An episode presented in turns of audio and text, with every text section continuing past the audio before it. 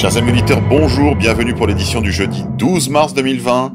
Comme hier, comme avant-hier, je vous demande s'il vous plaît de bien vouloir mettre un pouce bleu, comme sur chacune de nos éditions, ainsi que de mettre des commentaires et de partager sur les réseaux sociaux afin qu'on puisse contourner le shadowban et qu'on continue d'être devant les radios nationales, cuck, pseudo-populistes ou national-sionistes. Actualité française. C'est le moment d'investir en bourse. Les propos d'Agnès Pannier-Runacher font polémique. La secrétaire d'État a laissé entendre que la chute du cours des bourses mondiales pouvait être une aubaine pour les investisseurs, une sortie qui n'a pas manqué de faire réagir à droite comme à gauche. En effet, sa petite phrase n'est pas passée inaperçue.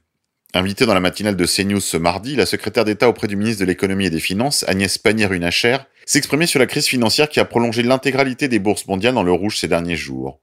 Nous avons aujourd'hui un système financier qui est beaucoup plus solide que pendant la crise de 2008. C'est plutôt le moment de faire de bonnes affaires en bourse aujourd'hui, a-t-elle tenté de rassurer au cours de l'interview, ce qui n'a pas manqué de faire réagir sur les réseaux sociaux. Bruno Retailleau, LR du Sénat, n'a pas tort lorsqu'il dit que il y a tout le macronisme dans cette déclaration, l'amateurisme, la légèreté et la déconnexion des réalités. Des entreprises fermeront à cause de cette crise et Agnès Runacher y voit une opportunité. Il faut lui rappeler qu'elle est ministre, pas trader. et si on a plutôt affaire à une secrétaire d'État à la spéculation, il n'en demeure pas moins vrai c'est lorsque les bourses s'effondrent que les fortunes se font. Alors, chers amis dissidents, s'il y en a quelques-uns qui ont encore un peu d'épargne, n'hésitez pas à faire des bons coups. À la guerre comme à la guerre, c'est déjà ça que les caïques n'auront pas. Les banques françaises sont sous la menace de la faillite d'une grande banque européenne.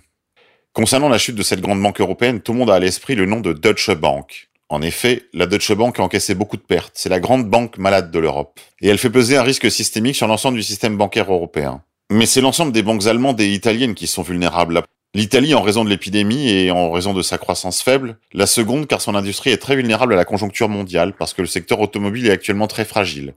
En effet, le coronavirus crée des problèmes dans la chaîne d'approvisionnement dans l'industrie qui touche davantage les économies très ouvertes et exportatrices comme l'Allemagne. Cette crise intervient donc à un très mauvais moment pour l'économie européenne.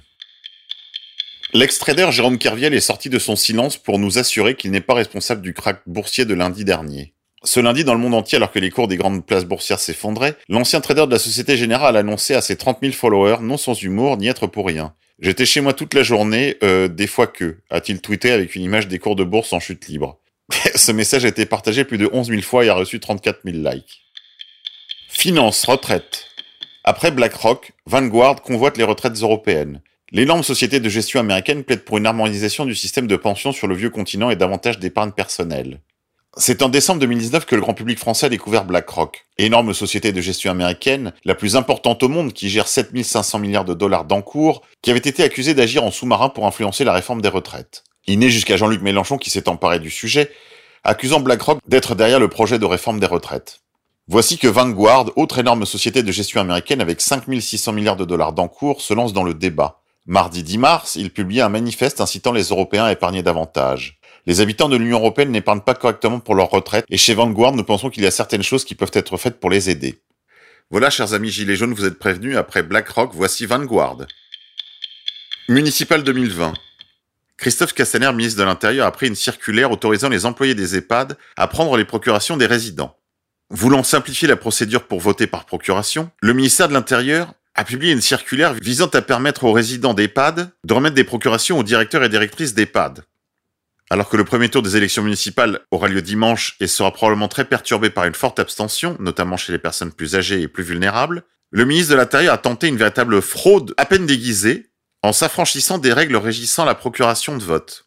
Pour faciliter le vote de ces populations à risque en pleine épidémie de coronavirus, le ministre de l'Intérieur a proposé d'assermenter des employés d'EHPAD pour recueillir les procurations de résidents frileux à l'idée de se rendre au bureau de vote.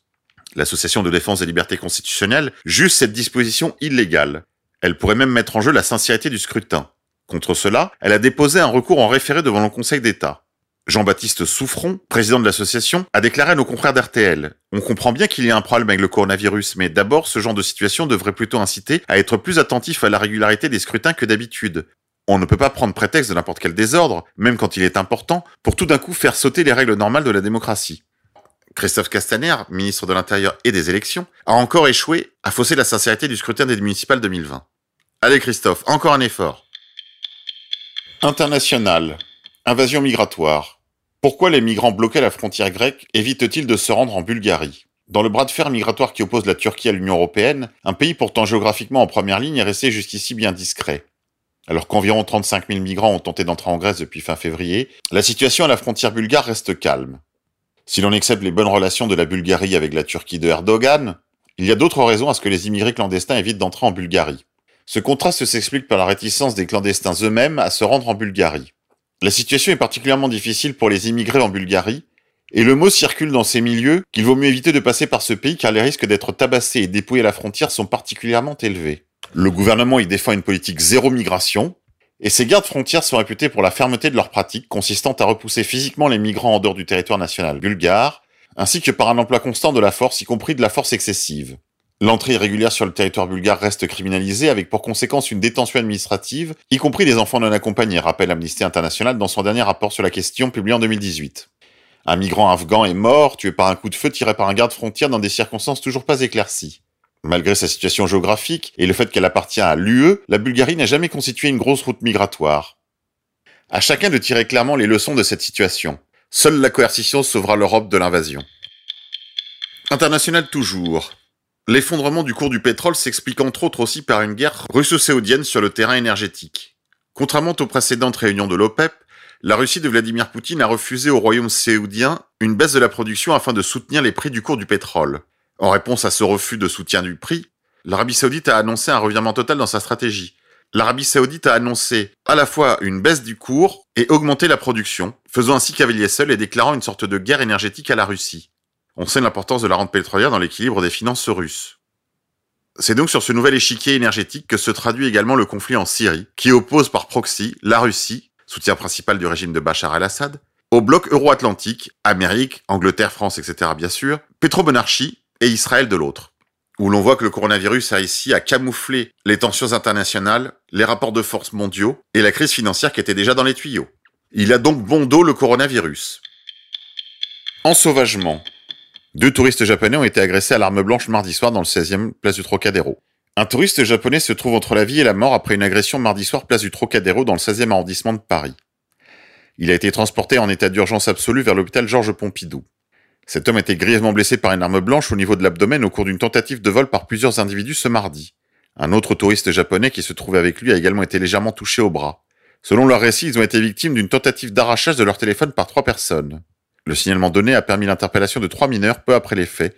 Ils ont tous été reconnus par les victimes. Il y a bon le Japon C'est bon pour l'image de la France. Quand on sait comment cette nouvelle va se répandre au Japon comme une traînée de poudre, il serait peut-être temps que les Français se ressaisissent. La violence en France ne se cantonne plus aux banlieues et autres shitholes, elle frappe jusqu'au cœur du 16e sur les sites touristiques comme le Trocadéro. Il serait peut-être temps que les Français se ressaisissent. Divertissement. D'après nos confrères du site toutelatélé.com, l'émission d'Éric Zemmour face à l'info s'essouffle. Et Christine Kelly, la négresse d'intérieur, relègue ses news en audience. Comme le dit l'adage, le Capitole n'est pas loin de la roche tarpéienne. Allez les droitards, salut, c'était tout pour aujourd'hui, je vous dis à demain.